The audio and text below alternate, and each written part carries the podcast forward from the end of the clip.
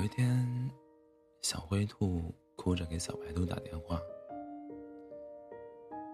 我梦见你不要我了。”小白兔解释说：“梦都是反的。”小灰兔说：“你的意思是我不要你了？”小白兔说：“小傻瓜，梦都是假的呀。”小灰兔说：“那你的意思是你真的不要我了？”小白兔说：“你那么感人的脑回路里都装满了什么呀？”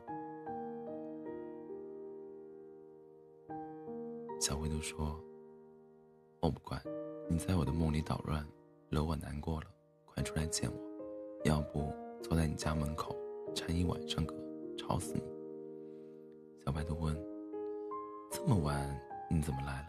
你不是最怕走夜路吗？”小灰兔。突然一下子抱住小白兔说：“真的很喜欢，很喜欢你。”小白兔问：“你怎么了？”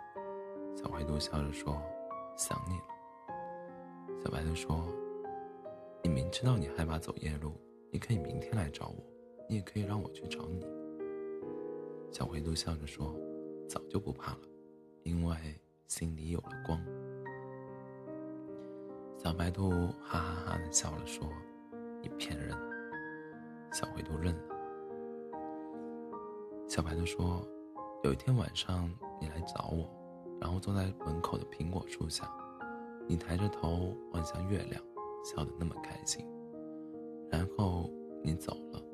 路过森林的时候，一只松鼠从一棵树跳到另一棵树，把你吓得抱住了旁边的树。我学了几声猫头鹰叫，你一边小跑。”一边喊着：“我不害怕，我不害怕，我不害怕。”